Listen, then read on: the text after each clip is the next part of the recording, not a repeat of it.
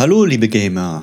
Gebt fein Acht, wir haben euch etwas mitgebracht. Und wen habe ich euch zuerst mitgebracht? Natürlich den Wolfgang. Hallo Wolfgang.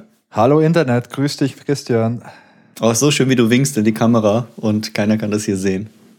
Wolfgang hat gewunken. Ja, aber Oder das gewinkt. ist ja auch ein Gefühl, weißt du. Also ich, ich winke ja nicht nur wegen dir, dass du siehst. Ich, es ist auch Emotion einfach. Es ist die Weihnachtszeit, da ist einfach ein bisschen mehr Gefühl einfach im Spiel. Genau, so soll es ja auch sein. So ein Tag vor Weihnachten, da, da, da kommt die Besinnlichkeit so richtig hoch. Und ja, was haben wir euch hier mitgebracht? So ein, so ein kleines Christmas-Special haben wir uns überlegt. Ganz äh, außerhalb unserer regulären Folgen. Ja, und was wollen wir heute hier mit euch machen? Eine kleine Reise in die Vergangenheit. Und da habe ich mich stundenlang hingesetzt, habe hier ein Thema vorbereitet und äh, Wolfgang wollte mal hören, was du dazu sagst. Also das heutige Thema sind äh, weihnachtliche Getränke von damals und von heute. Finde ich super spannend. Ja, fangen wir an mit dem Klassiker Glühwein. Was haben wir noch? Eggnog, heiße Schokolade, Klassiker, oder? Bratapfellikör, super. Dann habe ich gesehen, neu, so neumodischer Quatsch wie damals Christmas Gin oder Glüh Gin. Sowas gab es damals noch nicht, oder? Nee, also äh, in, meiner, in meiner Jugend äh, da gab es noch kein Glühchen, da gab es halt Glühwein einfach nur und Kopfschmerzen. genau, da, bei Kopfschmerzen habe ich auch noch gedacht an Eierlikör, Lakritzlikör, an heißen Met. Ja, und, und modern ist dann wieder sowas wie Glühspritz, habe ich jetzt gerade neu, neu gelernt. Was ist Glühspritz? Ja, der, der Abholspritz in warm. Okay, äh, cool. Ja, okay. Ich, ich glaube, wir lassen das besser. Es war eine super Idee.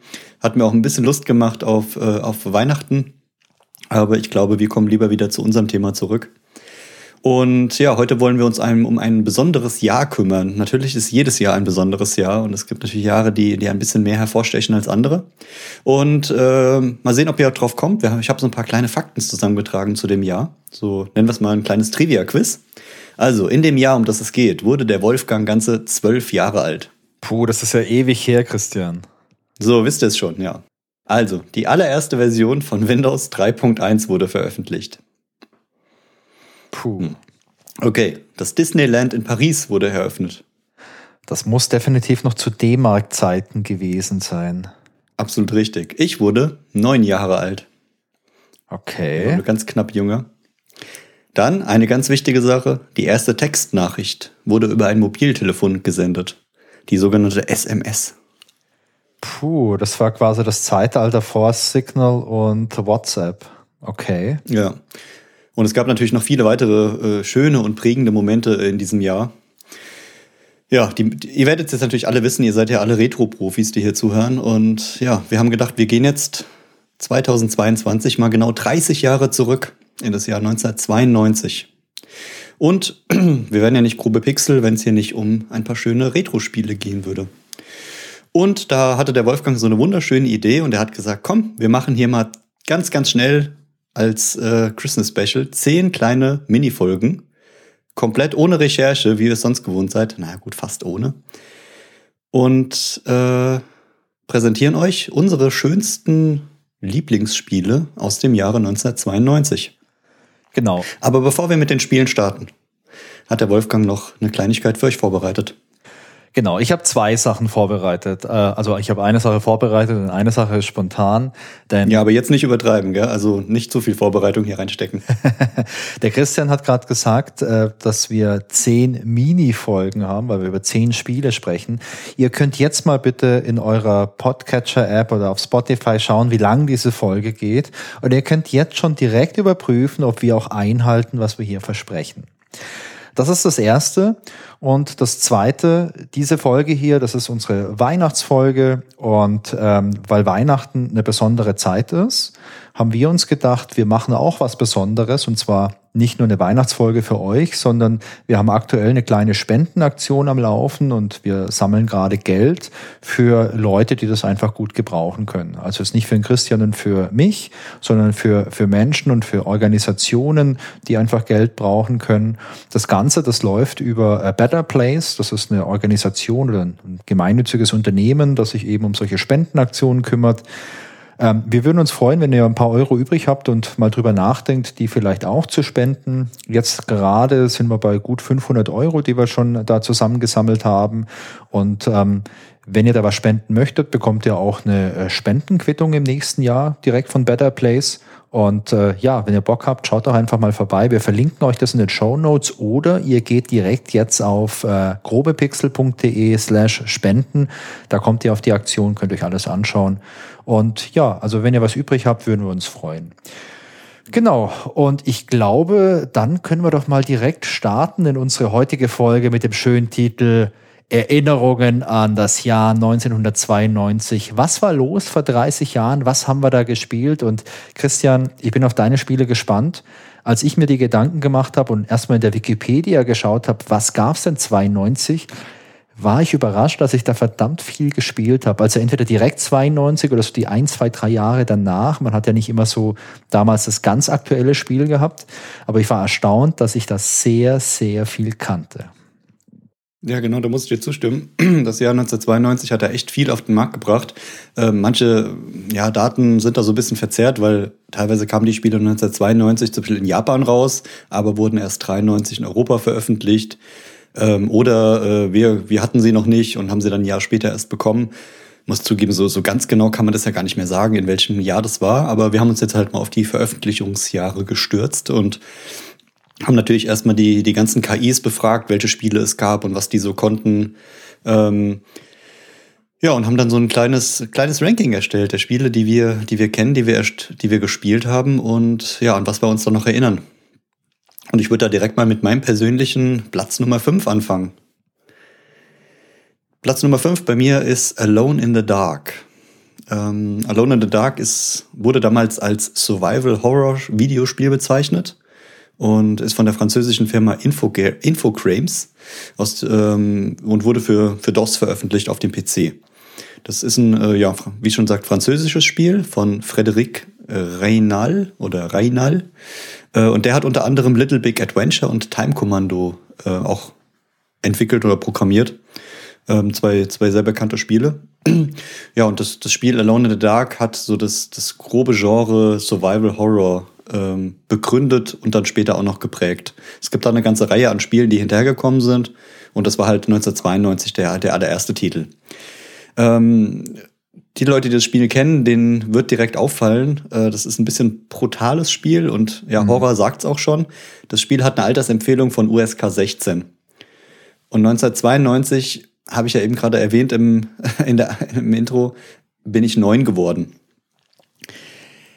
Ich habe das wahrscheinlich nicht 1992 direkt gespielt, sondern natürlich ein paar Jahre später, als ich dann 16 war. Könnt ihr euch ja bestimmt vorstellen, oder? Aber wir wollen uns ja hier an die gesetzlichen Vorgaben halten. Wolfgang, kennst du das Spiel? Hast du das damals auch gespielt? Also ich habe so eine ganz besondere Erinnerung an Alone in the Dark. Ich habe das Einser nicht gespielt, aber ich habe das Zweier gespielt. Und zwar ähm, ich komme hier aus Süddeutschland und ich bin in der Nähe von Heilbronn aufgewachsen. Das war so die nächste größere Stadt.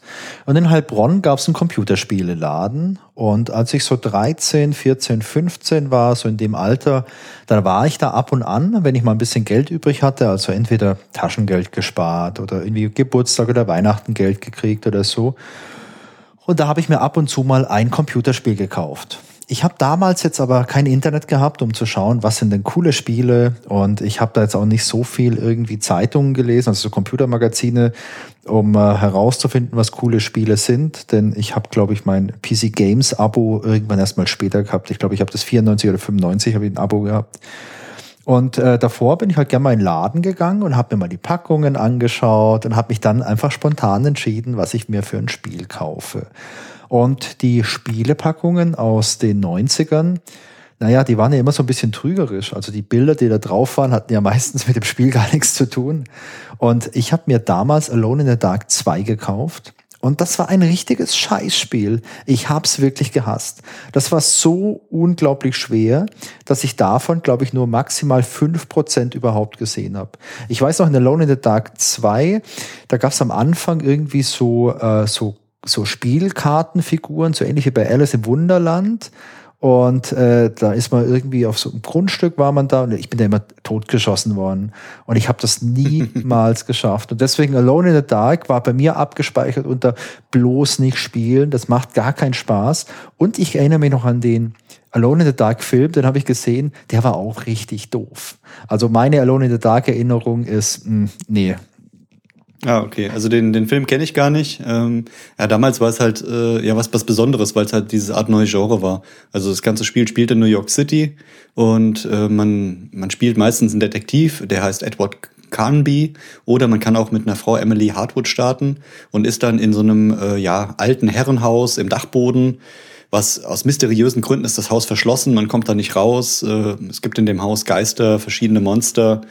Ähm, und ja, die grobe Handlung ist, dass äh, ein Künstler namens Jeremy Hartwood 1923 dort Selbstmord begangen hat und seitdem spukt's in dem Haus. Und man muss halt sich da ein bisschen durchkämpfen, Rätsel lösen, Geheimnisse lüften und soll halt dem ganzen Treiben dort auf, auf die Spur kommen. Und ja, ob man, ob man das jetzt mag oder nicht, ähm, ist Geschmackssache. Ich fand es damals äh, ganz, ganz ansprechend, aber auch sehr schwer, wie du gerade gesagt hast. Das, ich ich habe, glaube ich, auch nicht alles gesehen oder alles verstanden. Ähm, müsste man heute vielleicht nochmal ausprobieren. Auf jeden Fall war es halt ähm, für die damaligen Verhältnisse ein neues Genre, eine neue, neue Art von Grafik, eine relativ gute und spannende Handlung. Mhm. Und äh, es hatte ein paar Mechaniken, die so vorher noch nicht eingesetzt wurden. Und es hatte halt schon, sagen wir, trotz der Grafik von damals einen gewissen Gruselcharakter. Das heißt, das, das war so ein typisches Spiel, man hat das halt im Dunkeln gespielt, man hat sich in sein Zimmer gesetzt und äh, ja, hat damit Spaß gehabt. Und deswegen ist es bei mir jetzt nur von, von meinen fünf Spielen auf Platz fünf gelandet. Ähm, ja, weil ich es eine, eine kurze Zeit gespielt habe, aber dann auch wieder weggelegt habe und nie wieder ausgepackt habe. Lustige, äh, lustiger Funfact noch, die Systemvoraussetzungen damals waren 16 äh, Megahertz Computer mit 640 Kilobyte RAM. Yeah. Ja, und mit den starken Voraussetzungen äh, würde ich das Spiel hier auch äh, einmal abschließen. Und wenn ihr es gespielt habt, gebt mal gerne Rückmeldung, wie ihr es fandet. Ja, ich glaube vielleicht äh, eine spannende Sache an Alone in the Dark war, was du hast ja die Grafik und so angesprochen. Das war ja schon äh, so ein 3D-Spiel. Also die Figuren waren ja solche Polygonfiguren, die man dann auch so dreidimensional drehen konnte. Das sah zwar aus wie Grütze, aber 92 war das schon richtig krass. Also das habe ich noch so im Hinterkopf. Cool. Ja, Christian, dann mache ich direkt mal weiter mit meiner Nummer 5. Ich meine, bin total gespannt. Meine Nummer 5 ist der Patrizier, einer der Urväter der deutschen Wirtschaftssimulation. Kennst du das? Es, der Name sagt mir was und ich müsste mir wahrscheinlich jetzt wie so oft Bilder oder Screenshots angucken, um wieder in der damaligen Zeit zu sein. Ähm, Wirtschaftssimulation natürlich sagt mir was und habe ich auch einige gespielt. Ähm, ja, werde ich, werde ich, glaube ich, äh, mal, mal ein paar Bilder zu anschauen nachher. Oder du bringst mir jetzt ein paar Bilder in den Sinn? Ja, Christian, als ob es abgesprochen wäre. Bilder oder Screenshots passt perfekt zu diesem Spiel. Denn dieses Spiel besteht eigentlich nur aus irgendwelchen Standbildern und irgendwelchen Tabellen. Ich muss dazu sagen, der Patricia, das hat damals ein Kumpel von mir gehabt, der Ricky. Und äh, damals. Der Ricky kam schon öfter vor in unserem Podcast, muss ich zugeben. Also, wenn, ja. wir, wenn wir mal einen Gast einladen, dann äh, wird es auf jeden Fall ja, also könnte der Ricky heißen. Ich habe mit dem Ricky und bei Ricky muss ich halt leider auch zusätzlich immer an die an die gute Game Show, äh, nicht äh, Talkshow denken, nicht Game Show. ja, stimmt, die kenne ich auch noch. Ich habe mit dem Ricky viel Computer gespielt.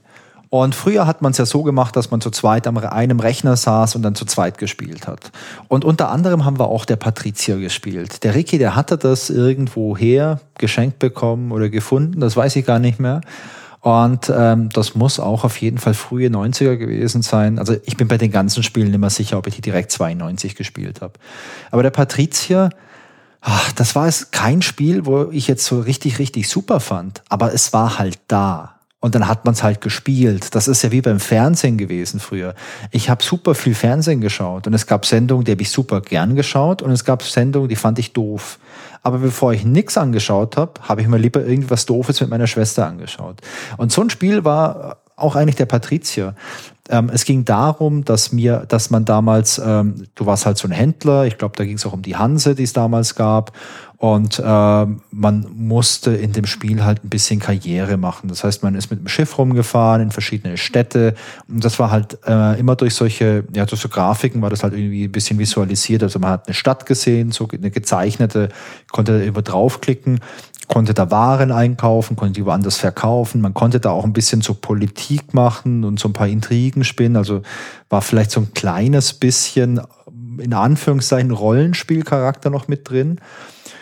Und ähm, der Patrizier war auch im englischsprachigen Ausland sehr erfolgreich. Also es gab eine englische Version. Die war ziemlich erfolgreich und äh, der Patrizier gilt heute auch wirklich so als Urvater von diesen deutschen Wirtschaftssimulationen. Denn dafür waren wir Deutsche ja in den 90ern und in den 2000ern bekannt. Wirtschaftssimulation. Also quasi Excel, aber mit ein paar Grafiken, wo man irgendwas simulieren kann, irgendwelche Wirtschaftskreisläufe. Da gab es ja, also ich glaube, in so ziemlich jedem Bereich mindestens ein bis fünf Wirtschaftssimulationen. Und der Patrizier war die erste. Wäre ein Spiel, das mich heute gar nicht mehr reizen würde. Ich habe mir jetzt als Vorbereitung mal ein paar Screenshots angeschaut und ein kleines Video vom Spiel und ich konnte mich auch direkt wieder dran erinnern. Aber ähm, wenn ich auch so drüber nachdenke, so richtig gereizt haben mich solche Wirtschaftssimulationen eigentlich nie. Also ich habe das damals eher so wegen diesem Gemeinschaftsgefühl gespielt und ich glaube, das hat hauptsächlich der Ricky auch bedient. Ich habe da halt viel über die Schulter geschaut und ganz kluge Ratschläge gegeben. ja, dann passt es ja, dass es bei dir auch auf Platz 5 gelandet ist. Also würdest du es wahrscheinlich, äh, wolltest du es heute nochmal spielen als Abschluss? Nee, würde ich heute nicht mehr spielen. Also das hat mich halt überhaupt gar nicht interessiert. Und auch heute, wenn ich Spiele spiele, ähm, also wenn es jetzt nicht gerade wie ein Retro-Game mit dir ist, ich spiele ja auch gern mal irgendwie äh, ja, so ein Actionspiel oder ein Strategiespiel. Aber wenn da zu viel so Wirtschaftskomponenten dabei sind, wo man dann irgendwie hier noch eine Basis aufbaut und jetzt muss man hier noch irgendwas anbauen und hier brauchst du noch Erz und das und das und das und ich eigentlich nur irgendwelche Dämonen zurück in die Pforte der Hölle treiben möchte, ohne mir jetzt irgendwie das Erz zu raffinerieren, mit dem ich mir mein irgendwie Höllen-Slaughter-Schwert irgendwie zusammenschmieden kann. Boah das ist halt echt müßig und das ist dann oftmals was, was mir gar keinen Spaß macht. Also, nee, wird es heute nicht mehr spielen, um die Frage zu beantworten. Sehr gut. Dann würde ich sagen, mache ich direkt weiter mit meinem Platz 4. Und zwar ja. das Mystic Quest Legend. Äh, damals auf dem Super NES rausgekommen. Okay. Sagt mir gar nichts. Und es ist ein, kennst du wirklich gar nicht. Das ist eine, eine Packung, vielleicht sagt die dir was. Äh, so eine ja, typische Super Nintendo-Packung äh, im, im Rechteck. Ähm, und da steht ein Mann auf so einem Stein obendrauf und hält so einen, ja, hält so einen, äh, einen leuchtenden Kristall in die, in die Luft. Sieht so ein bisschen aus wie bei König der Löwen, nur dass er äh, ja, ein, ein Kristall in der Hand hat, der leuchtet und um, um den geht es natürlich auch in dem Spiel ein wenig. Ich habe gerade eben mal parallel natürlich gegoogelt, um auch mal wirklich zu überprüfen, ob deine Beschreibung akkurat ist. Und ja, die Beschreibung passt. Das ist wirklich eins zu eins das König der Löwen-Cover, bloß ohne den Löwen.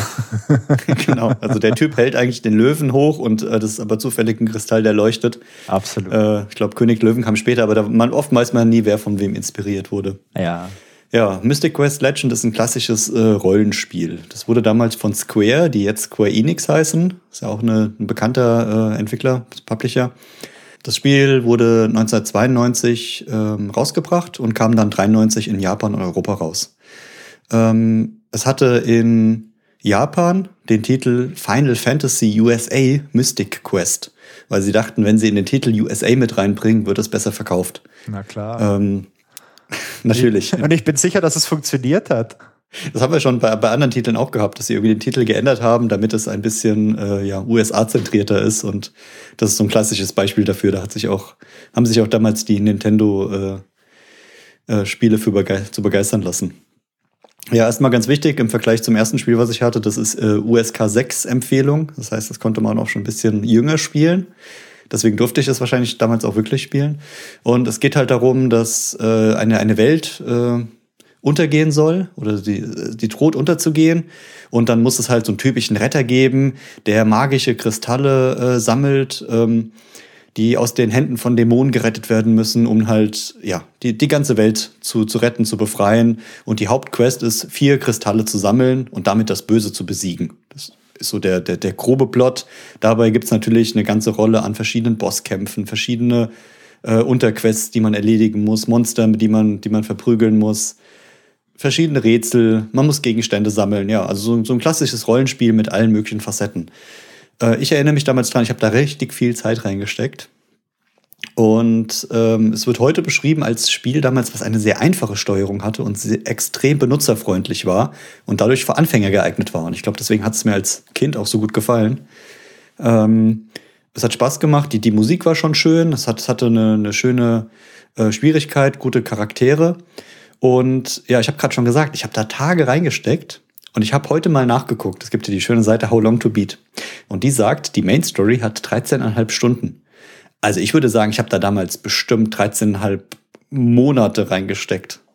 Ja, wenn nicht, wenn nicht äh, Wochen bis Jahre. Ja. Äh, damals war übrigens die, die Spielzeit war eine Kritik. Also, dass das ähm, nur so kurz war. Also 13,5 Stunden, hier steht äh, Completionist sind 14,5 Stunden. Und okay. damals wurde wirklich gesagt, das Spiel ist zu kurz gewesen. Aus meiner Erinnerung war das super lang, aber das ist ja als Kind oft so, weil man das wahrscheinlich auch mehrfach gespielt hat und das auch noch schwierig war. Aus der heutigen Sicht ist, sind 13,5 Stunden ganz schön lang. Viele äh, können gar nicht mehr so lang äh, so, so ein Spiel am Stück spielen. Da finde ich auch interessant, wie sich das in der Zeit verändert hat. Ja, abschließend würde ich sagen, es war halt äh, ein, ein sehr, sehr beliebtes Rollenspiel für Super Nintendo und hat halt so das, das grobe Genre der Rollenspiele in den 90ern ziemlich geprägt. Und wenn jemand Rollenspiele mag, ist das, glaube ich, äh, bei vielen der Anfang gewesen, wie bei mir auch. Ja, sehr cool. Ähm, also ich kenne es nicht, das Spiel, aber was du gerade noch gesagt hast, finde ich spannend, wegen der Dauer des Spiels. Ich bin da so ein bisschen zwiegespalten. Auf der einen Seite, wenn ich Spiele in die Finger bekomme, die mir Spaß machen und ich lese dann irgendwo, hey, du brauchst da 50 oder 100 Stunden, um es durchzuspielen. Und es zwar nicht 100 Stunden, um wirklich jedes Achievement zu kriegen und irgendwie jede magische Kugel irgendwo zu finden, sondern nur für die ganzen Quests, beispielsweise beim Rollenspiel dann zucke ich schon so ein bisschen zurück, denn ich habe jetzt, äh, keine Ahnung, so 100 plus Stunden vielleicht reingesteckt in äh, Witcher 3 oder in Cyberpunk und es hat mir echt mega viel Spaß gemacht, aber das ist halt auch intensiv, wenn du 100 Stunden Zeit reinsteckst in ein Spiel. Oder auch so Spiele, wo ich irgendwie so 30, 40, 50, 60 Stunden reingesteckt habe das ist halt ein Projekt. Also wenn ein Spiel richtig toll ist, dann ist es schön, wenn es so lang dauert. Aber ich mag auch Spiele, wo man in zehn Stunden durchgespielt hat. Dann kann ich mir sagen, hey, das nehme ich mir jetzt und ähm, dann weiß ich, ich habe es vielleicht in zwei Wochen durchgespielt. Also bin ich ein bisschen hin und her gerissen. Ja, es kommt wahrscheinlich auch so ein bisschen gerade auf die Phase an. Hat man da, hat man Zeit zu spielen? Hat man Bock zu spielen? Kann man sich da richtig so wirklich, ja, reindenken, reinleben? Äh, ich weiß auch noch, dass wir an einem Wochenende, was haben wir zusammen durchgespielt? Ähm, It Takes Two. It Takes Two und es war, glaube ich, irgendwie angegeben mit 13 Stunden und wir haben genau 13 Stunden gebraucht. Ja. Äh, und das haben wir, glaube ich, auch fast am Stück durchgespielt. Das war manchmal ist es einfach auch sehr, sehr gut und sehr cool. Absolut, absolut. Ähm, ja, aber das hat sich, da hat sich wirklich die Spielzeit so ein bisschen verändert, dadurch, dass alles so ein bisschen kurzlebiger geworden ist. Und ähm, damals konnte man auch Spiele, die eigentlich kürzer waren, viel länger spielen weil man hat ja auch nicht so viele Alternativen. Heute ist es so, du hast ein Spiel und dann hast du ja noch eins und noch eins und die Bibliothek, die wächst und wächst. Mhm. Ähm, und damals war es halt so, da hast du dir ein Super Nintendo-Spiel gekauft im Laden und dann war das eventuell gerade als Kind vom Taschengeld, war das halt das einzige Spiel, was du hattest zu dem Zeitpunkt. Ja. Und das darf man nicht vergessen. Ich glaube, das hat halt äh, die Zeit auch so ein bisschen geprägt. Deswegen, wenn ich das Spiel neu hatte und selbst wenn ich durchgespielt habe, habe ich es halt eventuell wieder von vorne angefangen oder habe mir einfach noch das gleiche Spiel nochmal aus einer anderen Perspektive angeguckt. Oder halt einfach so lange gespielt, bis Neues kam, was vielleicht erst am nächsten Weihnachten der Fall war. Ja, absolut. Also ging mir genauso. Es gab damals einfach viel weniger Spiele zur Auswahl und da hat man dann halt auch mal äh, wochenlang der Patricia zusammen mit dem Ricky gespielt, weil es keine Alternative gab. genau. Apropos Alternative, was hast du denn in deinem Platz 4 hinterlegt? Also mein Platz 4, das ist ein richtiges Kinderspiel gewesen. Äh, FSK habe ich jetzt nicht rausgesucht. Aber ich sag mal, mein Platz 4 ist das erste Mortal Kombat. Und oh, da würde ich spontan auf äh, 18 tippen, oder? Das ja, war doch schon so ein bisschen mit Blut. Ich sag mal, Mortal Kombat äh, ist so ein klassisches Prügelspiel und wurde damals entwickelt als Konkurrenz zu Street Fighter 2. Street Fighter 2 ist ja auch das ganz bekannte äh, Prügelspiel. Da gab es ja auch Street Fighter 2, Street Fighter 2 Turbo und ich glaube, Street Fighter hat sicherlich jeder mal irgendwann gespielt. Ich habe das auch super, super. Oh, ich, ich kann dir auch gespielt. bis heute nicht sagen, ob ich Street Fighter 2 oder Mortal Kombat besser finde. Das ist wirklich so, das ist eine ganz, ganz enge Kiste. Ich bin ja generell eher Nintendo-lastig und würde sagen Street Fighter, aber ja. Mortal Kombat hatte halt auch richtig was und ich mag sie beide gerne. Genau. Ähm, vielleicht noch so ein paar Key Facts zu Model Combat. Das Besondere an dem Spiel war, dass man damals echte Schauspieler abgefilmt hat und die quasi als Spielfigur dann im Spiel verwendet hat. Und das war revolutionär und das war neu. Und im Internet gibt's auch noch Videos vom Making of von diesen Dreharbeiten für, ähm, für Model Combat. Und ähm, ja, wenn ich die Videos finde, dann verlinke ich die auch mal. Ich habe die neulich erstmal wieder irgendwo, glaube ich, auf Instagram oder so gesehen. Das ist wirklich absurd. Okay, ähm, wir haben wir haben Spielfiguren, also wir haben echte Menschen, die abgefilmt werden als Spielfiguren. Das gibt diesem Spiel schon mal so einen gewissen Realismus. Aber Model Combat macht da nicht Schluss. Model Combat legt nochmal ein, zwei, drei, vier, fünf Schippen drauf und macht ein ultra brutales Spiel drauf. Äh, draus. Das fängt schon an, dass da Blut spritzt und so weiter. Ähm, das endet aber vor allem bei den sogenannten Fatality Moves. Es gab vorher schon bei Street Fighter so Moves, dass wenn du dem anderen ordentlich eine eingeschenkt hast, dass dein Gegenüber mal so ein bisschen, äh, ja, ein bisschen beschummert war schon und du konntest dann nochmal so einen Spezialmove machen und konntest ihn ausnocken. Aber bei Street Fighter 2, da ist halt niemand gestorben. Bei äh, Mortal Kombat war das so, wenn du jemanden besiegt hast, konnte man ganz am Schluss noch so einen Fatality Move machen. Und da stand dann auch dran, da kann ich mich nur erinnern, finish him. Und da konntest du halt irgendwelche Kombinationen machen und dann hat man halt beispielsweise mal äh, jemanden am Kopf gepackt und hat den Kopf nicht nur abgerissen, sondern hat die komplette Wirbelsäule aus dem Gegner gezogen. Da spritzte Blut. Aber das sind auch so Szenen, die sind einfach hängen geblieben, muss ich zugeben. An die kann ich mich heute noch erinnern. Ja, ähm, ich habe gelesen, dass man bei der Entwicklung gar nicht dachte, dass das jetzt so großes Ding wird, aber diese Fatality Moves, das war halt legendär damals und man musste ja herausfinden, wie man die auslöst. Und das wurde auf dem Schulhof schon mal ganz gut äh, getauscht natürlich. Es gab dann irgendwann auch mal ein Spielemagazin, diese ganzen Fatality Moves. Und äh, es ist cool, dass ich heute was drüber erzählen darf, denn Mortal Kombat wurde indiziert und beschlagnahmt also es durfte nicht verkauft werden etc. Und zwar bis 2020. Das heißt wieder seit zwei Jahren auf dem Markt. Es gibt ja auch mittlerweile, glaube ich, Model Combat X. Ich glaube, das ist die zehnte Version dann, glaube ich. Habe ich nicht gespielt. Ich weiß auch gar nicht, ob die aktuellen Model Combat Versionen auch noch diese brutalen Fatality Moves drin haben. Aber Model Combat 1, das war halt ultra brutal. Und ich habe das gerne mit meiner Schwester gespielt. Meine Schwester, die ist sechs Jahre jünger als ich. Und ähm, also wir haben das dann Anfang, Mitte der 90er gespielt, zu zweit an meinem PC. Und äh, keine Ahnung, meine Schwester war dann vielleicht so neun oder zehn und hat mit mir hier die Fatality Moves abgefeuert bei Model Combat. das ist cool. Ich weiß noch, als ich dich das letzte Mal besucht habe, haben wir auch irgendeine aktuelle Version davon gespielt. Die war aber nicht so cool. Also ich glaube, da, da, hatten wir aber auch ein bisschen Probleme mit der Steuerung und haben es einfach nicht gecheckt. Da ah, ein bisschen mehr Übung. Stimmt, du hast Aber die recht. Version von damals war irgendwie cool. Aber die Charaktere waren noch die gleiche. Es waren so ein paar dabei, an die ich mich erinnere. So Sub-Zero, Scorpion, ja. Kano. Das sind so die Namen, die ich noch im Kopf habe zu, zu Mortal Kombat.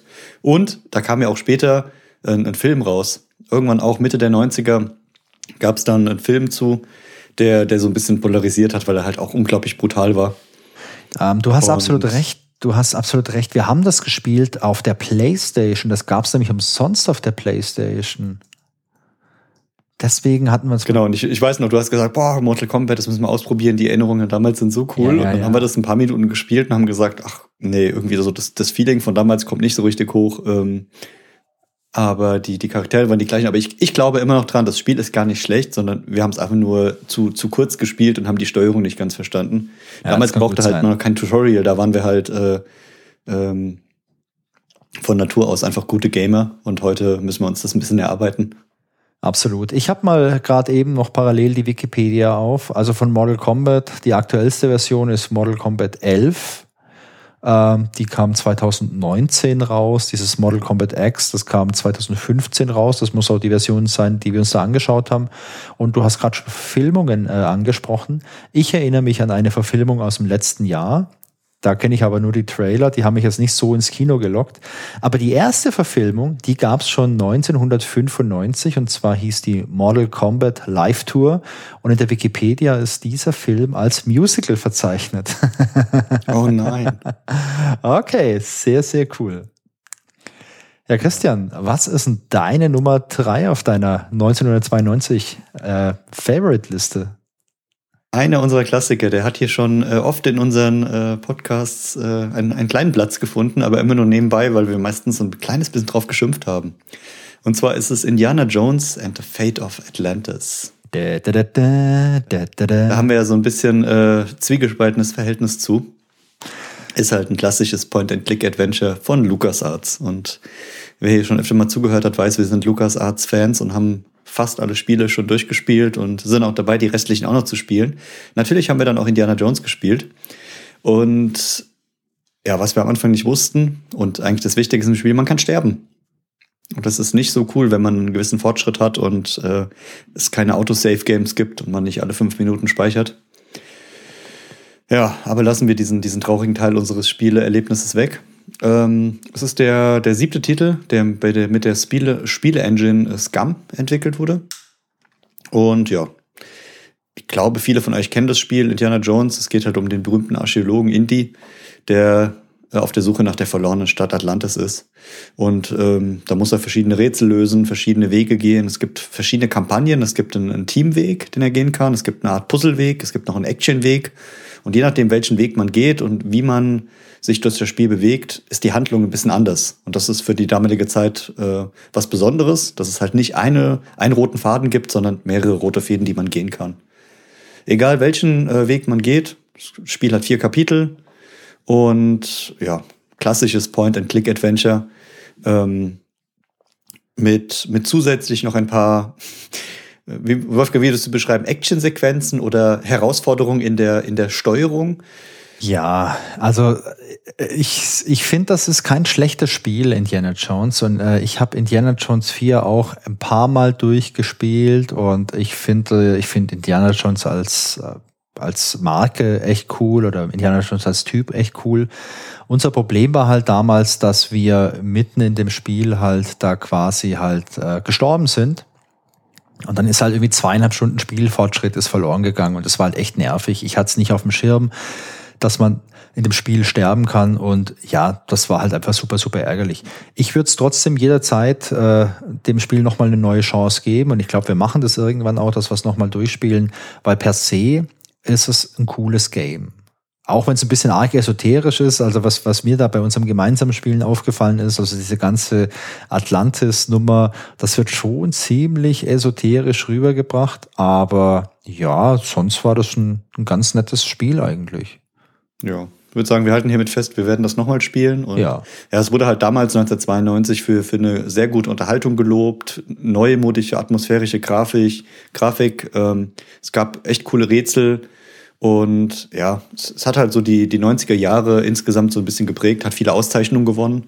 Und äh, was, was ganz gut passt, so die, die Main Story, die kann man so in acht bis zehn Stunden durchspielen. Also wie wir vorhin auch gesagt haben, viele Spiele haben sich so in diesem, in diesem Bereich dieser, dieser acht, zehn, zwölf Stunden bewegt. Das war damals so ein, so ein Zeitraum, den, den man relativ gut überblicken konnte.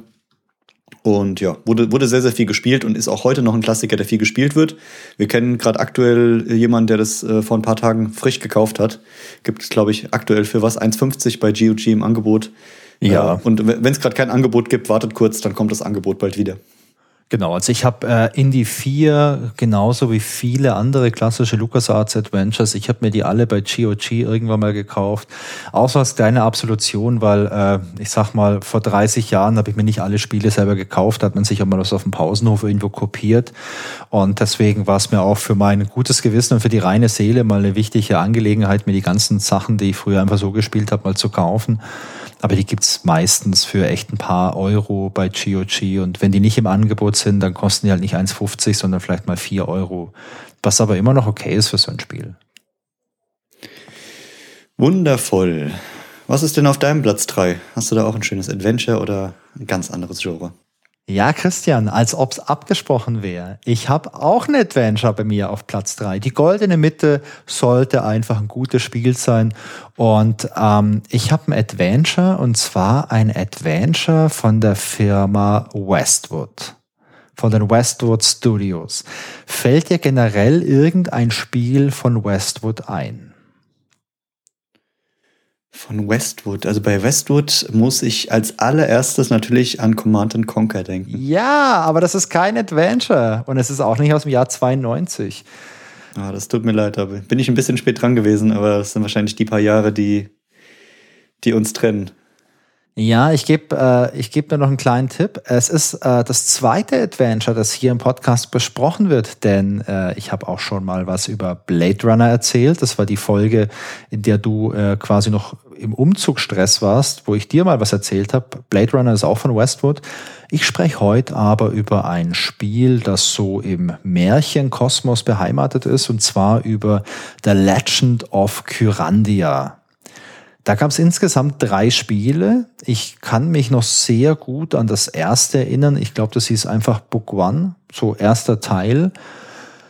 Oh, die Story hm, kriege ich nicht mal 100% zusammen. Es ist, ein, es ist so eine Märchenwelt äh, in Kyrandia und es gibt da so einen bösen Typ, das ist der Hofnarr und der heißt, ähm, ich glaube zwar der Hofnarr und der heißt Malcolm. Also ich meine, mit dem Namen ja, schwierig. Muss man eigentlich schon Bösewicht sein. Und dieser Malcolm, der, äh, der bringt, glaube ich, den König um und möchte irgendwie selbst König werden und macht da, der zaubert auch so ein bisschen. Und du als Held, du bist der Brandon. Und der Brandon, der muss eben alles wieder in Ordnung bringen, was hier im Lande Kyrandia ja, so schief geht. Kyrandia ist auch ein Spiel, das ich damals mit äh, dem Ricky zusammen gespielt habe. Äh, wir haben viel Computer gespielt damals, wenn wir nicht Fernsehen geschaut haben. Und ich habe nicht mehr so mega viele Erinnerungen an Kyrandia, aber ich weiß noch so dass das irgendwie ein schönes Spiel war. Also so diese Märchenatmosphäre, die war echt cool. Ich habe jetzt als Vorbereitung noch mal nachgeschaut, wie umfangreich das Spiel ist und da habe ich mal bei How Long to Beat nachgeschaut und da steht drin, die Main Story von diesem Spiel dauert nur dreieinhalb Stunden. Also es ist wohl ein Quickie. Und äh, sofern ich das irgendwo günstig kaufen kann, würde ich auch sagen, dass wir das vielleicht mal irgendwann mal spielen können weil so ein Spielchen, wo man jetzt nur äh, mal vielleicht drei, vier Stunden braucht, das ist ja auch immer mal schön, um das mal zwischendurch vielleicht immer mal zu spielen. Kennst du das? Auf jeden Fall, ja. Also ich habe es gar nicht gespielt damals, deswegen kann ich da, kann ich da wenig zu sagen. Ähm, ich glaube, mein, mein damaliger Spielepartner, der, der Patrick, der hatte es, der hat es auch gespielt. Ähm, ich vermute mal, der hatte es auch schnell durch, deswegen war ich da gar nicht dran beteiligt. Ja, perfekt.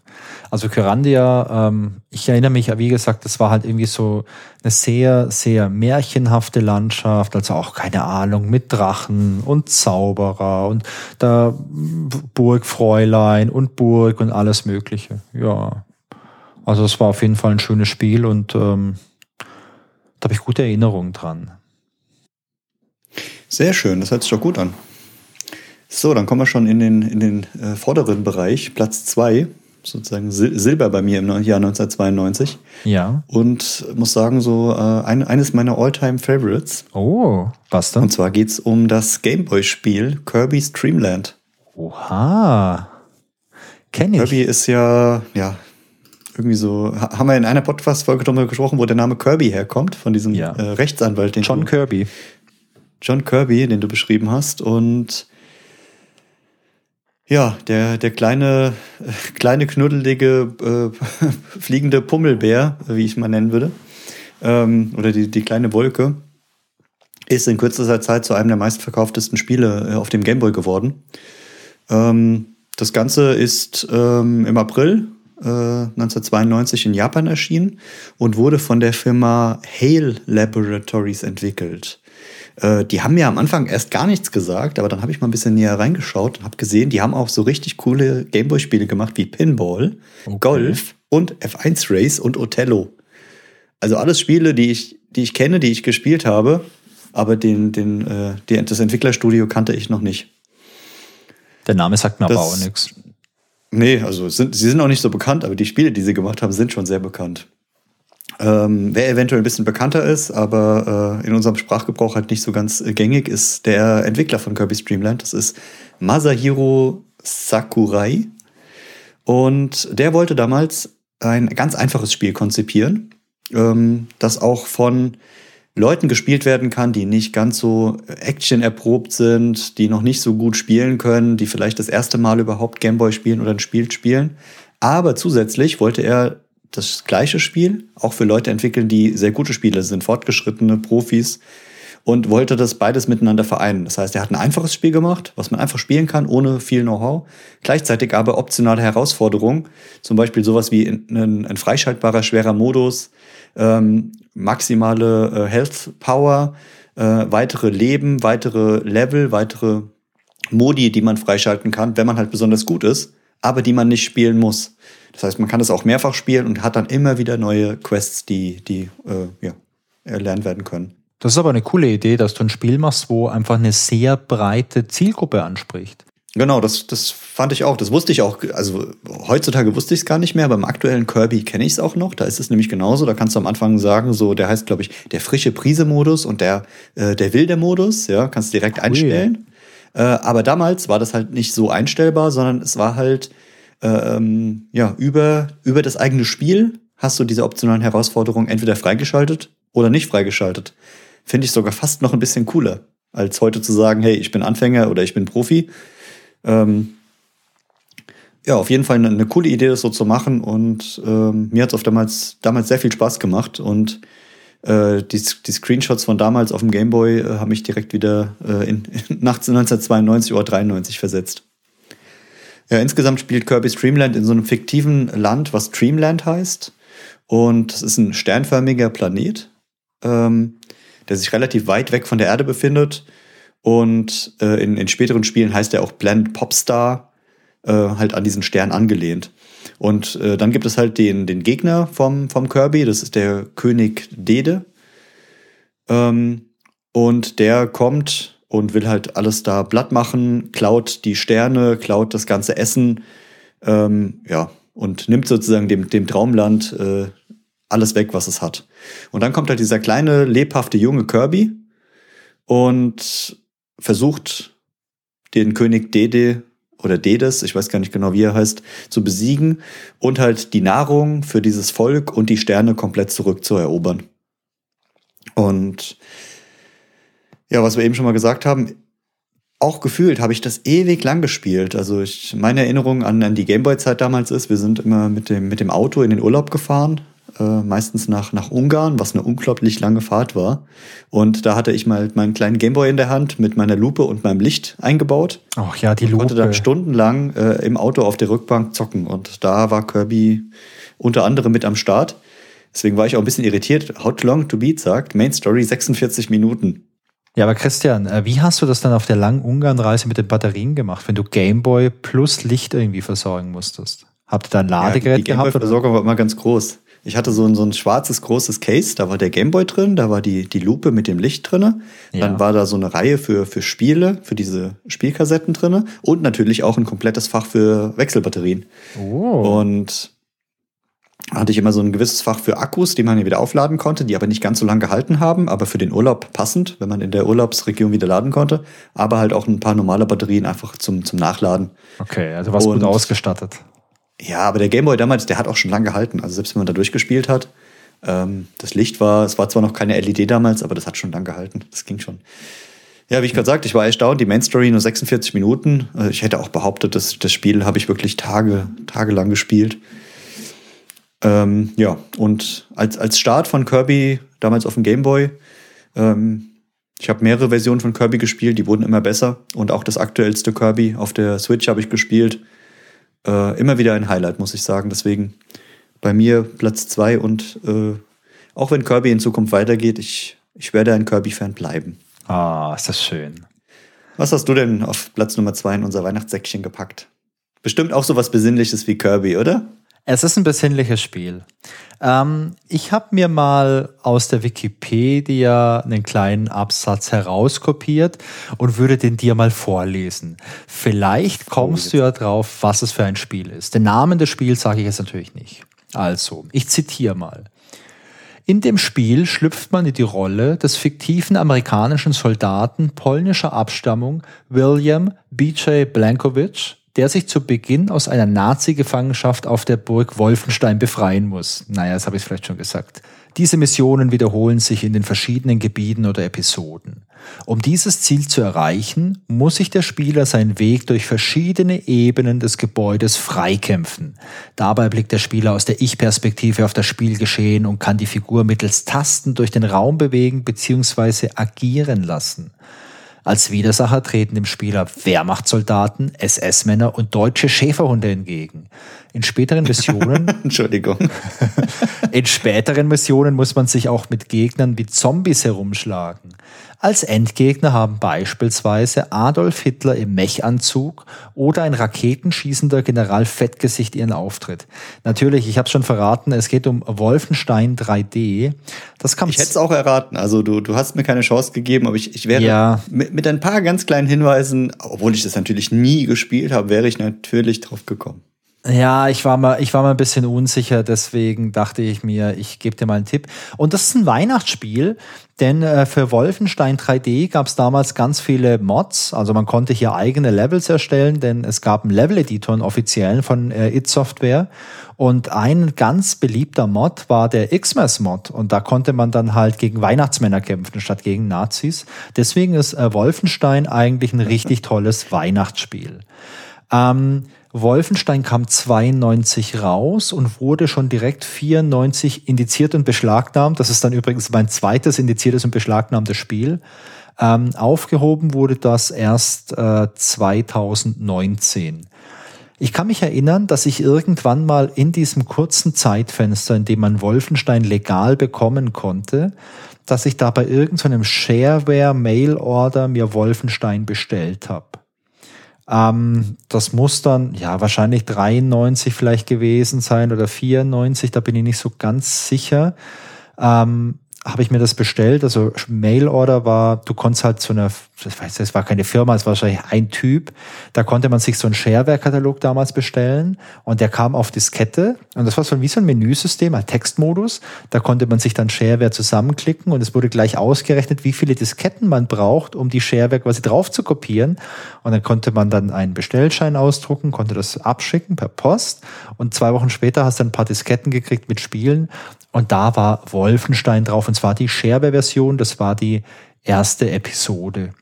Und ich habe Wolfenstein 3D richtig, richtig gern gespielt und auch richtig viel.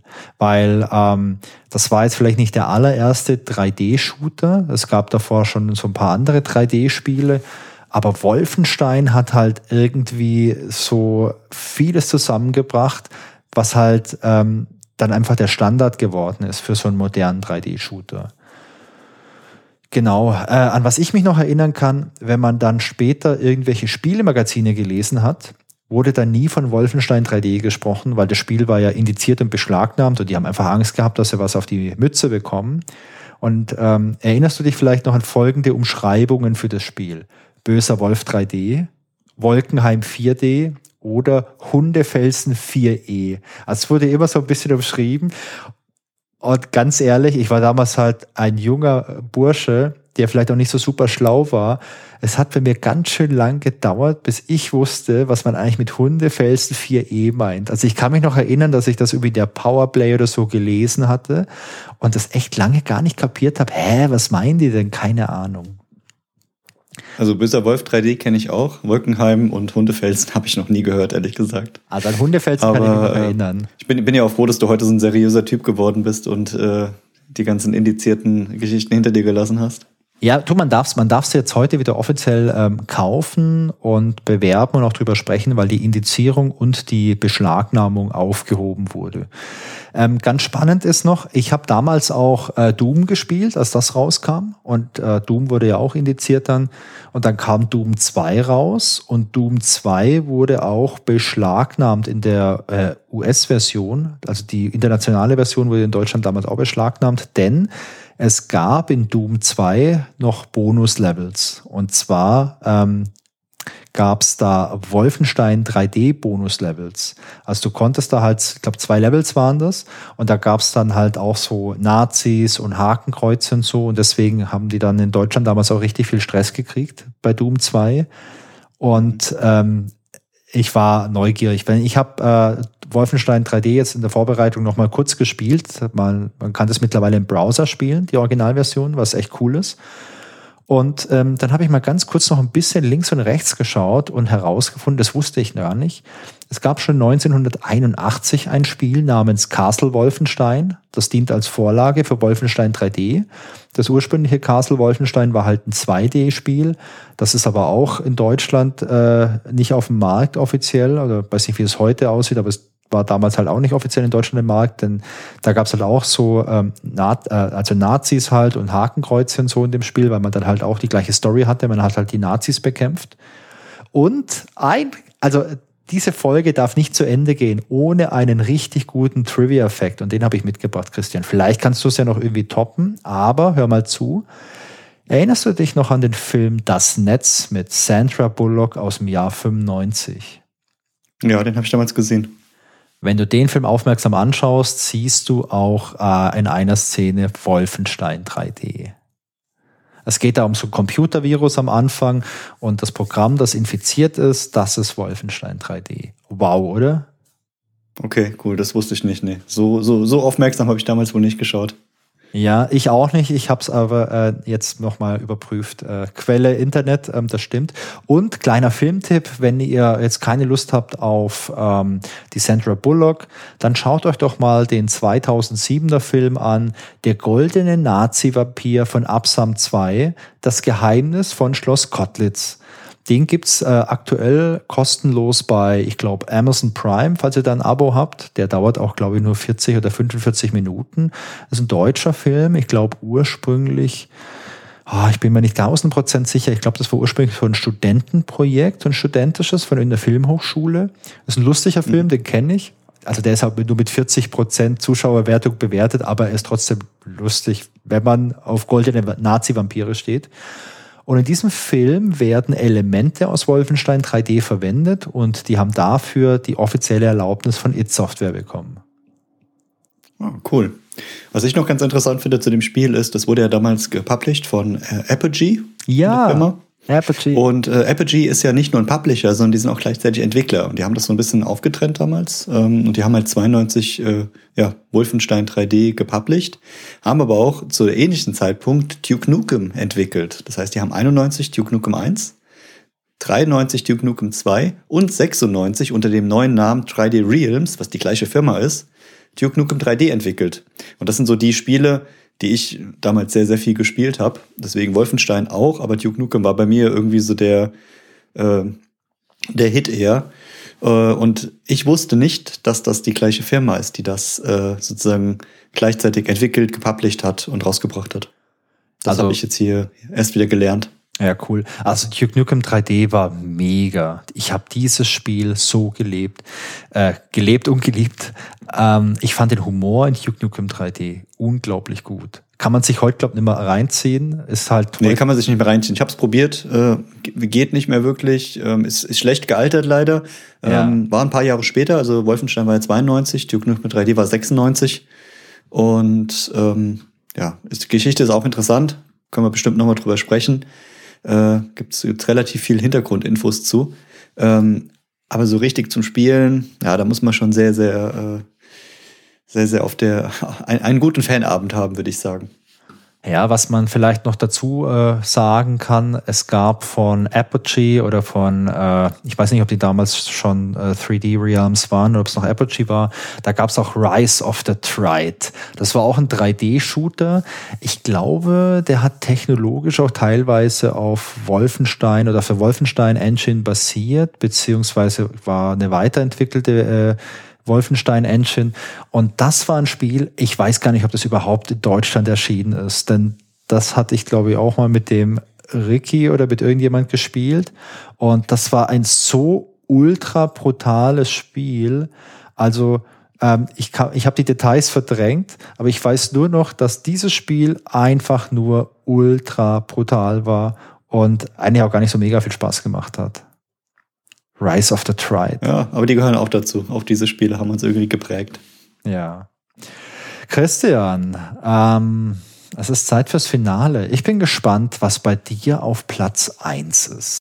Ja, ich mache den, den Rückgriff wieder vom, vom ultra super brutalen äh, zum, zum etwas äh, angenehmeren Teil, würde ich sagen. Ähm, ich habe ja schon gesagt, bei Kirby ist es so einer meiner Alltime favorites Ähm, Platz Nummer eins 1992, ist bei mir aber wirklich mein Alltime favorite Und zwar ist es Super Mario Kart. Mega. Wirklich der Klassiker schlechthin. Ich habe schon überlegt, eigentlich muss ich dazu überhaupt nichts erzählen, weil ich gehe davon aus, das kennt jeder. Das muss jeder kennen. Äh, es ist halt das, ja, das allererste Spiel einer, einer wirklich außergewöhnlichen Reihe von Spielen auf dem, auf dem Super NES damals gestartet ähm, im August 92 in Japan erschienen. Wurde entwickelt von äh, Nintendo äh, EAD. Das war die Nintendo Entertainment Analysis and Development. Ähm, das war von 1983 bis 2015 die größte interne ähm, Abteilung, die Nintendo hatte. Und die haben halt so Klassiker entwickelt wie Mario, Mario Kart, Zelda. Ähm, und ja, wurden leider irgendwann eingestellt und wurden sozusagen wieder von, vom Hauptunternehmen geschluckt. Die wurden äh, ausgelagert, wurden dann immer wieder umbenannt, wurden dann wieder geschluckt, wurden dann wieder ausgelagert. Also ich will gar nicht wissen, was da bei Nintendo halt, äh, alles so, so intern passiert ist, aber auf jeden Fall auch eine interessante Geschichte. Insgesamt wurde Super Mario Kart äh, 8,7 Millionen Mal abgesetzt bis 2013. Wahrscheinlich auch noch ein paar danach, aber ich denke mal, dann war so die, die Super äh, Nintendo-Zeit ein wenig vorbei. Und äh, ja, war, ist auf dem Super Nintendo auf Platz 4 der meistverkauften Einheiten. Also davor ist es nur Super Mario World, Super Mario All-Stars und Donkey Kong Country. Ähm, so in, in, die Top 5 hat es geschafft. Übrigens, Top Platz Nummer 5, Street Fighter 2. Mega. Auf der, auf der, äh, auf der SNES. Ja, und was es damals halt so ein bisschen neu gemacht hat, war ähm, es war eins der ersten Rennspiele, es war äh, ja im, im Mario-Universum, was ja auch was Besonderes ist. Es gab einen Split-Screen-Modus, wo man untereinander gegeneinander fahren konnte. Oben Spieler okay. 1, unten Spieler 2. Äh, und sich halt sozusagen direkt am Computer messen konnte. Und es sind halt ein paar ja, typische Mario-Charaktere aufgetaucht. Das waren damals äh, die klassischen acht Charaktere. Einmal Mario und Luigi als die Brüder. Dann äh, Prinzessin Peach und Bowser. Yoshi und Donkey Kong Jr und Koopa und Wario. Ich hatte mich an Wario gar nicht mehr erinnert. Ich dachte nämlich, der ist, äh, der ist damals noch nicht aufgetaucht. Und äh, ich müsste auch wirklich nochmal genau nachgucken, weil ich dachte, es ist nicht Wario, sondern es ist Toad. Weißt du das noch? Boah, das weiß ich nicht mehr. Also ich habe die alten Mario Karts auch gespielt. Ähm, ich weiß noch, dass ich ähm, Mario Kart auf dem Super Nintendo und auf dem N64 viel gespielt habe bei Freunden. Also ich hatte kein N64 und ich hatte auch kein Super Nintendo, kein eigenes damals. Ich habe das halt bei Freunden gespielt. Und es hat immer Spaß gemacht und ich war da auch nie so überragend gut drin. ja, eigentlich würde ich jetzt sagen, weißt du was, schneid es doch raus, aber was, was, wir lassen das drin, weil hier bei so einer Weihnachtsfolge unter Glühwein kann man auch einfach mal Fehler machen. Ich habe nämlich schnell nachgeguckt. Es war nicht Wario, es war Toad natürlich, der kleine Pilzkopf, der mitgefahren ist. Die sehen sich auch so Also acht Spieler, bei. Mario, Luigi, Prinzessin Peach, Bowser, Donkey Kong Jr., Yoshi, Koopa und Toad. Ja, und das Wichtigste an denen, die hatten halt unterschiedliche ja, Charakteristika, Fähigkeiten, die sind unterschiedlich gefahren. Ja. Äh, das ist bis heute noch so, aber damals war das halt was Neues, dass die, äh, dass die Fahrer Eigenschaften hatten, die so ein bisschen auf ihre Personen zurückzuführen waren. Das heißt beispielsweise, äh, Donkey Kong ist so ein bisschen äh, dickerer, korpulenterer Affe, genau wie Bowser. Die haben eine extrem niedrige Beschleunigung, aber ja. eine ganz hohe Höchstgeschwindigkeit, weil ihr Gewicht besonders hoch ist. Ah, Dadurch okay. kommen sie schwerer durch die Kurven aber wenn sie erstmal Speed haben, dann richtig. Mein Lieblingsfahrer war übrigens Donkey Kong. Hohes Gewicht, hohe Höchstgeschwindigkeit, schlechte Beschleunigung. äh, ist, ist er bis heute geblieben. Und andere Fahrer, wie zum Beispiel ähm, der, der Yoshi und auch der, die Prinzessin Peach, die sind eher so ein bisschen dünner, die haben eine extrem hohe Beschleunigung, schlechte Höchstgeschwindigkeit und können halt ordentlich durch die Kurven rasen. Ja, und so hat halt jeder sein, seine verschiedenen äh, Charakteristika, um, um da das Spiel ein bisschen äh, schöner zu gestalten.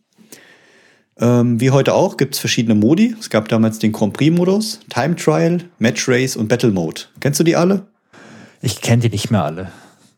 Ah, schade. Also beim Grand Prix gab es einmal äh, die Möglichkeit, du konntest verschiedene Cups spielen. Es gab den Pilz Cup, den mhm. Blumen Cup und den Stern Cup. Und die konntest du spielen in der 50 CC Variante, 100 CC Variante. Und wenn du die alle durchgespielt hattest und Gold erreicht hast in den ähm, Kategorien, hast du noch die 150 CC Variante dazu bekommen. Und wenn du auch in der 150er äh, die, die, die Goldpokal erreicht hast, dann hast du einen Spezialcup dazu bekommen. Also das Spiel hat dich immer für gute Leistungen belohnt. War damals schon so. Time Trial war halt klassisches äh, Zeitfahren gegen dich selbst. Ja. Dann das Match Race, da konntest du immer fünf Runden gegen, dein, gegen deinen Kumpel fahren und konntest einstellen, äh, äh, welche, welche Items möglich sind. Und dann gab es noch den sogenannten Battle Mode. Da hast du so drei Ballons rum, um dich rumschweben gehabt und das Ziel war, die drei Ballons vom Gegner schneller zu zerstören als äh, er deine eigenen. Ja, und viel mehr gab es in dem Spiel auch nicht, aber das hat gereicht, äh, um da sehr, sehr viel Zeit drin zu versenken. Also ich habe das sehr viel alleine gespielt. Ich habe das damals viel mit meinem, mit meinem Bruder und mit meinem Vater gespielt. Und ähm, ja, ich würde behaupten, im Nachgang war das eins der Spiele, die ich am meisten gespielt habe und auch bis heute noch spiele. Also die erste Version sehr, sehr viele Stunden äh, reingesteckt und auch die aktuelle Mario Kart 8 Version ähm, ne, hat bei mir die höchste Spieldauer aktuell. Ein, einen kleinen äh, Trivia-Fact oder auch ein Zensurfakt, äh, den oh. ich sehr oh. witzig fand, ist äh, in, der, in der japanischen Version von damals ähm, trinken die Fahrer Browser und Peach nach so einem Grand Prix-Sieg zusammen Champagner. Da sieht man so okay. in, in, so einem kleinen Abspann, dass sie eine Champagnerflasche nehmen und da ordentlich dran, äh, dran schlürfen. Aber in der europäischen und der, in der US-Version äh, wurde diese Szene komplett geändert und die Charaktere werfen diese Flasche nur in die Luft und schwenken so ein bisschen damit, dürfen sie aber nicht trinken. Ach Gott, ist das gut. ich glaube, das, äh, das ist damals entstanden durch die etwas prüderen Amerikaner. Ich dachte eigentlich immer, die Japaner wären da so ein bisschen in der Hinsicht ein bisschen, äh, bisschen äh, prüder gewesen, aber die US-Amerikaner, gerade mit dem Alkohol, kennt man noch den Alkohol in den braunen Tüten, der versteckt ja, werden ja. muss. Das war, war nicht in Ordnung, in der Öffentlichkeit Alkohol zu trinken und schon gar nicht in einem Spiel. Ja, insgesamt die Reihe hat 1992 begonnen, äh, wird bis heute fortgesetzt. Ähm, 2014 kam jetzt das letzte Mario Kart 8 auf der äh, für die Switch raus. Es gibt noch Mario Kart 8 Deluxe. Ähm, und es ist, soweit ich weiß, auch schon die nächste Version geplant und äh, es gibt ständig Erweiterungen dafür. Ja, und es ist von Anfang bis Ende ein, ein riesengroßer Erfolg und wird, wird in meinem Herzen immer einen großen Platz finden. Ja, das glaube ich dir. Also ich kenne dich jetzt ja auch schon eine Weile und du spielst ja echt super viel Mario Kart und ich finde es beeindruckend, dass man so eine Marke geschaffen hat Mario Kart 1992 und dass die auch nach 30 Jahren immer noch so erfolgreich ist und die die Grundkonzepte, das sind ja immer noch dieselben. Ich meine, du passt das an moderne Hardware an und dann hast du äh, vielleicht irgendwie neue Controller, wo du es irgendwie anpassen kannst und du hast neue Figuren äh, und neue Strecken natürlich. Aber so das Grundkonzept von diesem Fun Racer ist ja immer noch das gleiche wie damals, oder? Ja, genau. Das, das Grundkonzept ist geblieben und ähm, also Super Mario Kart auf der äh, auf dem Super Nintendo habe ich viel gespielt. Danach kam das äh, Mario Kart 64 raus. Das war auch für, für die in der 64er Grafik absolut revolutionär. Das war super. Ähm, danach ging es dann weiter mit Mario Kart Super Circuit, Mario Kart Double Dash, Mario Kart auf dem DS, auf der Wii auf der Wii U. Also die haben halt wirklich auch für jede einzelne äh, Nintendo-Konsole haben sie das Spiel rausgebracht und dadurch haben sie den Erfolg natürlich immer weitergeführt. Was ich nicht so cool fand, äh, deswegen will ich da auch nicht lang drüber reden, die haben so ein paar kleine Ableger gehabt und haben jetzt zum Beispiel sowas gemacht wie Mario Kart Tour, das gab es dann fürs iPhone und für Android, ähm, wo sie halt gesagt haben, hey, für die Mobile Gamer machen wir so eine Version, aber die ist von der Steuerung, die ist vom Spielerlebnis, die ist nicht so cool. Das haben sie so ein bisschen als Free-to-Play gemacht. Okay. Ähm, kann man erwähnen, dass es das gibt, aber äh, aus, aus meinem äh, Erlebnis heraus würde ich sagen, äh, lassen wir das weg und nehmen lieber die äh, schönen Varianten. Ähm, aber wie du gesagt hast, die Charaktere sind unglaublich viele geworden. In der, in, in der gesamten Serie gibt es insgesamt 51 verschiedene Charaktere, die wow. zu spielen sind. Und äh, ich, ich glaube, ein, ein Vögelchen hat mir geflüstert, dass du auch bald in die, in die Welt der Mario Kart-Fahrer einsteigen wirst und natürlich in kürzester Zeit alle Fähigkeiten der 51 Spieler perfekt beherrschen wirst. Ja, genau. Also ich habe ja mir eine Nintendo Switch gekauft und werde jetzt auch mal äh, im neuen Jahr, wenn ich wieder ein bisschen mehr Zeit habe, auch mal äh, ins Mario Kart Trainingslager gehen. Und dann, Christian, dann fordere ich dich aber mal sowas von zum Online-Match raus. Ähm, genieß das jetzt aktuell noch, genieß deinen ganzen Triumph, den du tagtäglich hast, wenn du gegen Computergegner gewinnst. oder gegen, dein, gegen deinen kleinen Sohn, aber das Blatt wird sich wenden. Genau. Vielleicht lasse ich dich dann auch mal gewinnen, so wie ihn ab und zu. Aber sag's ihm nicht. Hoffe ich doch. genau. Und ja, also ich, ich freue mich da auf jeden Fall schon drauf. Und äh, falls ihr mich demnächst hier im Podcast einmal alleine hört, könnte es sein, dass der Wolfgang im Mario Kart Trainingslager feststeckt. Oder dass der Wolfgang gerade weint, weil der Christian mich schon wieder besiegt hat. Das ist beides möglich. Nein, weinen wollen wir nicht. Und äh, damit wir von, von deinen Tränen wieder ein wenig wegkommen, was ist denn dein Platz Nummer eins aus dem Jahr 92?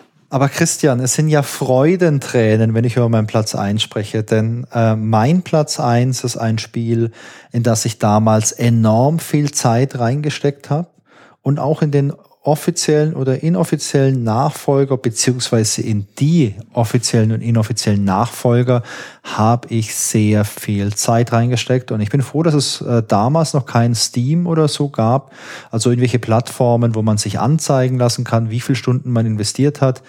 Denn ich glaube, es würde sich schlecht anfühlen, da zu sehen, dass es mehrere tausend vielleicht sind.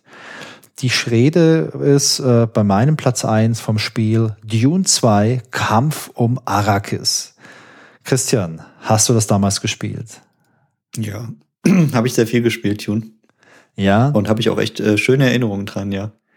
Also es, es gab ja so, ihr habt ja schon gemerkt, es gibt so irgendwie diese, diese zwei Plattformen, die mich zumindest bewegt haben. Ich hatte auf der einen Seite den PC und auf der anderen Seite die Nintendo-Welt. Ja. Die eine hat aber die andere natürlich nicht ausgeschlossen, sondern das waren halt so ja unterschiedliche Spielerlebnisse. Das eine hat man so entspannt zurückgelehnt, irgendwie auf dem, also ich habe meistens in meinem Zimmer auf dem Boden gesessen, irgendwie ein Kissen im Rücken und habe den Super Nintendo Controller in der Hand gehabt und habe auf den Fernseher gestarrt. Und das andere war halt irgendwie auf einem Stuhl, äh, ich glaube, es war damals noch so ein Holzstuhl am Schreibtisch, am PC. Äh, ein ganz anderes Spielerlebnis, aber hatte auch einen großen Charme. Und Tune 2 ja, war, war der Renner, muss ich sagen. Also Platz eins auf jeden Fall verdient. Ja, also bei Dune 2, ähm, was kann man dazu sagen, basiert natürlich ganz, ganz lose auf dem Roman Dune von äh, Frank Herbert. Äh, das ist ja auch so ein mega krasser Roman. Hast du den mal gelesen oder hast du mal versucht, den zu lesen? Nee. Oder, also bin ja nicht so die, habe ich schon, schon mal erzählt, bin nicht so die Leseratte und die, die Romane damals, die sind äh, an mir vorbeigegangen. Also Dune ist, ähm, ist halt ein sehr umfangreich, ein sehr umfangreiches Werk. Ich weiß nicht, wie viele Seiten das Buch hat, beziehungsweise es gibt auch mehrere Bände. Ich glaube, vier, vier Bände sind es, glaube ich. Und ähm, ich habe es versucht zu lesen und ich bin dran gescheitert. Und vielleicht, äh, vielleicht versuche ich es irgendwann nochmal. Also ich war damals halt irgendwie in meinen Zwanzigern, als ich versucht habe, Dune zu lesen. Und vielleicht war ich damals auch noch ein bisschen zu jung dafür. Aber Dune ist eine riesen, riesengroße Geschichte. Und man war schlau und hat für Dune 2 einfach nur den Namen genommen und so zwei, drei kleine Elemente und daraus ein Echtzeitstrategiespiel gemacht. Es gibt übrigens auch Dune 1. Dune 1 hat mit Dune 2 eigentlich gar nichts zu tun.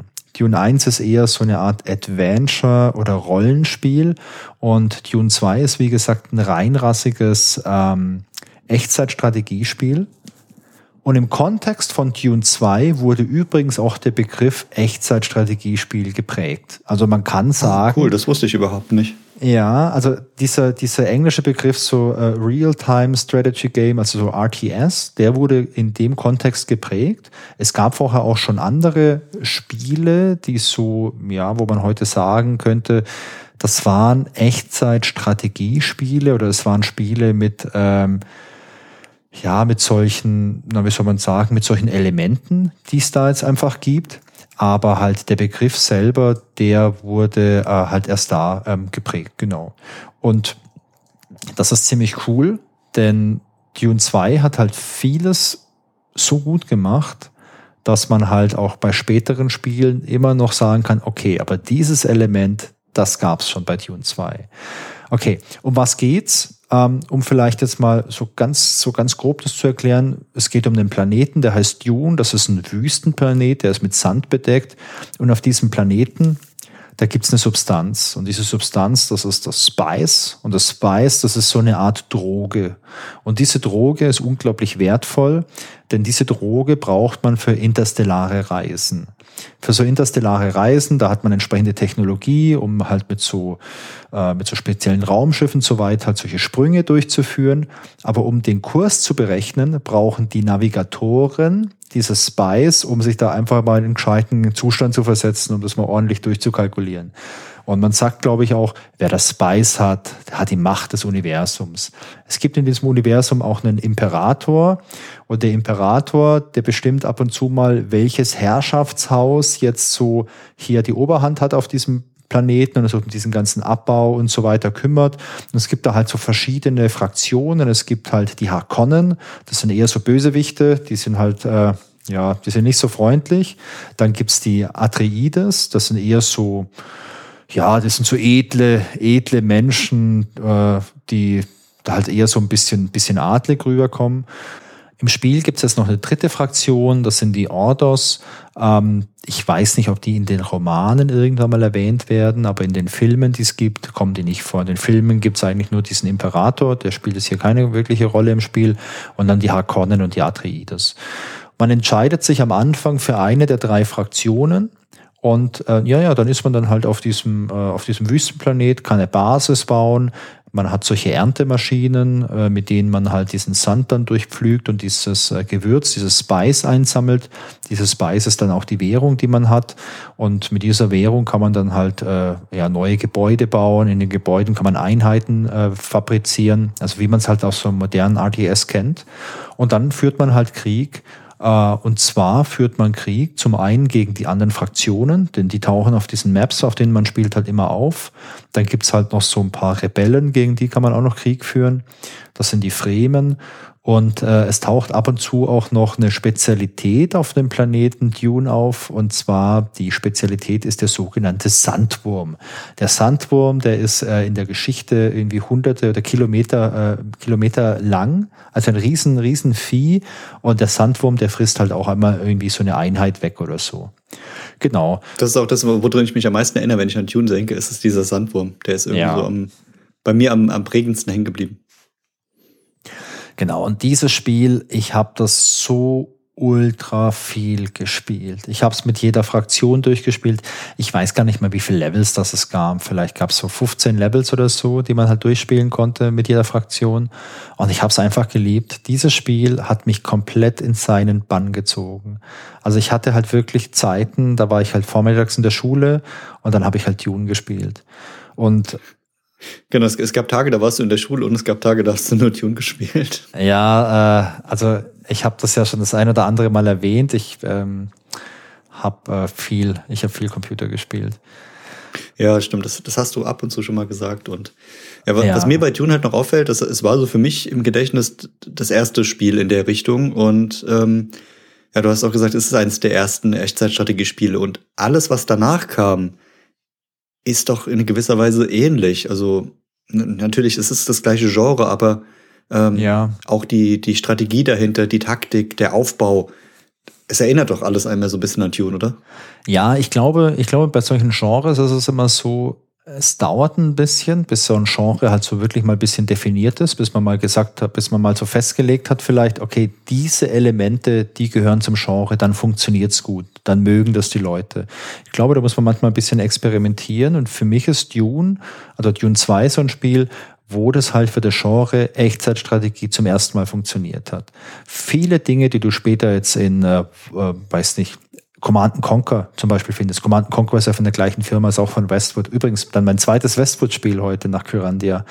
Ähm, Absoluter Westwood-Fan, ja. Und Command Conquer-Fan und äh, Dune-Fan. Ja, absolut. Aber Command Conquer ist die logische Fortsetzung. Weil Command Conquer hat zum Beispiel auch eine Ressource. Es gibt bei Command Conquer halt das Tiberium und hier ist es halt das Spice. Und äh, du hast sonst keine anderen Ressourcen und das Prinzip ist auch genau dasselbe. Command Conquer ist halt moderner und hat, äh, ist bisschen besser ausbalanciert, hat coolere Levels vielleicht, hat doch Zwischensequenzen, die schöner sind. Das gibt's alles nicht in Dune 2. Ähm, ja, man weiß ja nicht, was dahinter steckt, aber vielleicht ist es ja auch so eine Art äh, logische Fortsetzung davon. Ja. Es gab ja, glaube ich, später noch das Tune, was war Tune 2000 oder so. Es das gab Tune 2000 noch. Nochmal nach Command Conquer, nach der ganzen Reihe, aber zumindest war das bei mir nicht mehr so beliebt. Äh, da hat Command Conquer dann so ein bisschen das äh, Zepter übernommen. Ja, das war bei mir auch so. Also ich habe Dune 2000 nie gespielt. Ich habe später Command Conquer gespielt, dann äh, die ganzen anderen Command Conquer Teile, also Red Alert, Red Alert 2 und so weiter. Da habe ich super viel gespielt. Aber ich habe auch zum Beispiel Warcraft gespielt. Und zwar ist nicht World of Warcraft, sondern Warcraft 1, 2 und 3. Das waren ja auch Echtzeitstrategiespiele. Und auch die waren sehr dicht angelehnt an das Spielprinzip, das da mit Dune 2 definiert wurde. Und ähm, ja, sowas macht immer noch mega viel Spaß und ähm, man kann beispielsweise, wenn man Lust hat, heute mal Dune 2 zu spielen, beziehungsweise Dune 2000, oder wenn man Lust hat, heute mal äh, Red Alert oder, oder Command Conquer zu spielen, das geht heute alles umsonst. Denn ähm, es gibt ein Open Source Projekt, das heißt OpenRA, also Open Red Alert. Ähm, findet man, wenn man es googelt oder auf äh, openra.net, glaube ich. Verlinke ich auch mal hier in den Show Notes. Und das ist quasi eine moderne Portierung für Windows, Mac und für Linux. Da könnt ihr das spielen und ihr könnt halt die Original Game Assets da nutzen, denn die wurden mal freigegeben von Westwood.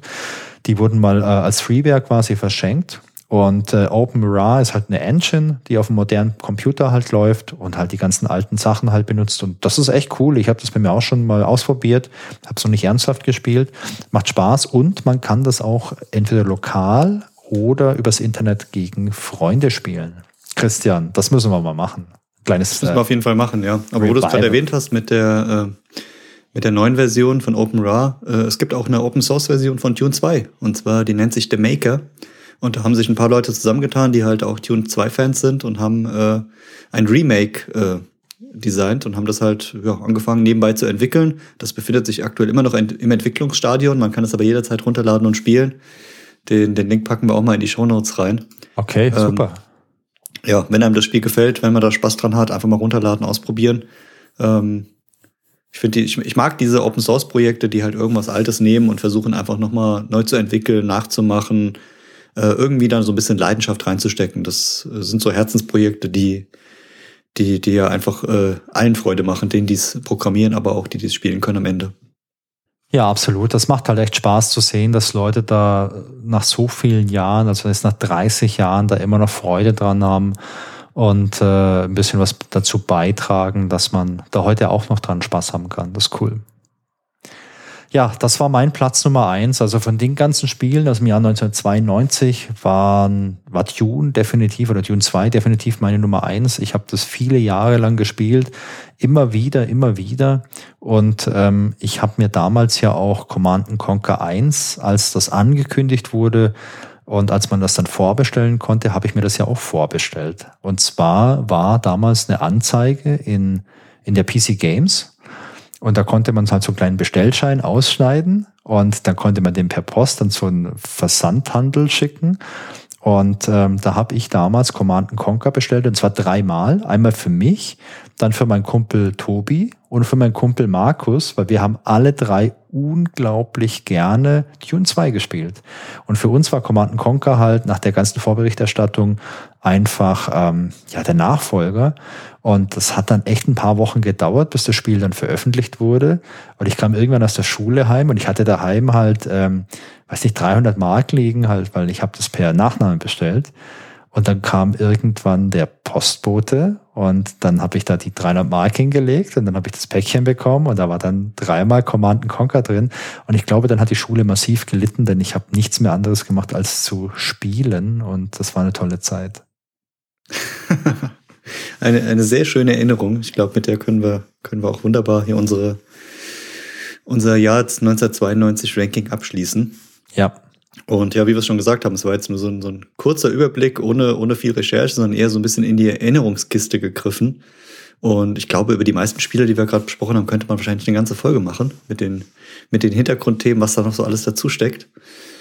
Und ja, falls ihr mal Lust auf eine, eine ganze Folge habt, äh, zu irgendeinem Thema, äh, würden wir uns freuen, wenn ihr in unseren Discord kommt. Den Discord findet ihr unter grobepixel.de slash Discord. Und ja, da machen wir ab und zu mal so Abstimmungen, über was wir mal äh, sprechen sollen, was wir als nächstes spielen, holen uns da so ein bisschen Anregungen und ja, diskutieren auch ganz viel über die Spiele aus der Zeit.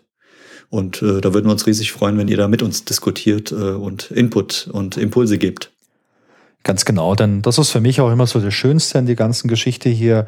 Zum einen natürlich äh, Computerspiele zu spielen, aber ich finde es schön, mit euch einfach ins Gespräch zu kommen und mich mit Leuten, die sich halt auch für die ganzen ganzen alten Sachen und den alten Kram interessieren, so ein bisschen auszutauschen. Und äh, wer weiß, vielleicht schaffen wir es auch dann im neuen Jahr mal dieses Mario Kart Turnier oder natürlich ein Dune 2000 oder ein Red Alert Open Ra Online-Turnier, da hätte ich auch richtig Lust drauf. Ja, ich glaube, da eignet sich der Discord wirklich für einfach mal so ein paar kleine Sachen in den Raum werfen, gucken, wer hat Lust, ein paar Turniere. Da gibt's ja mittlerweile technisch die wildesten Sachen, auch alte Spiele gemeinsam zu spielen. Und ja, da hätte ich auf jeden Fall Bock drauf. Deswegen, je, je mehr Leute dort äh, in, in, in der Richtung, desto besser.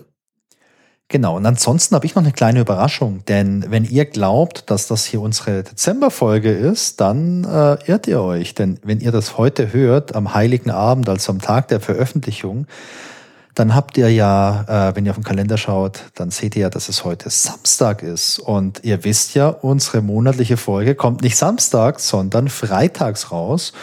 Und wenn ihr in den Kalender schaut, dann werdet ihr sehen, im Dezember gibt's ja noch einen Freitag. Und ich würde sagen, Christian, kleines Weihnachtsgeschenk kann man vielleicht an der Stelle auch nochmal zusätzlich äh, hier droppen. Ähm, es wird am 30. Dezember unsere offizielle äh, Dezemberfolge geben. Und da unterhalten wir uns über, Christian, willst du es verraten?